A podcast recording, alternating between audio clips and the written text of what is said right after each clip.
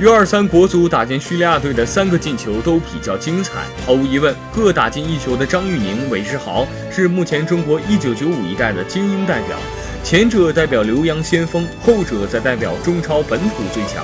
韦世豪的天赋和个人技术，张玉宁的身体力量和射门，这些都是体现出目前中国年轻球员中难得一见的星位。但是叙利亚队的主力前锋早早伤退，整体进攻实力也直接下降，自然没有必要因提前出现而捧杀张玉宁等人。客观来说，整个亚洲在一九九五年到九七年龄区间的球员，暂时还没有涌现出孙兴民这样的亚洲一流巨星的潜质球员。U 二三国足主力阵容应沉下心来，把目光投向日韩这些强队，遇强更强才是王道。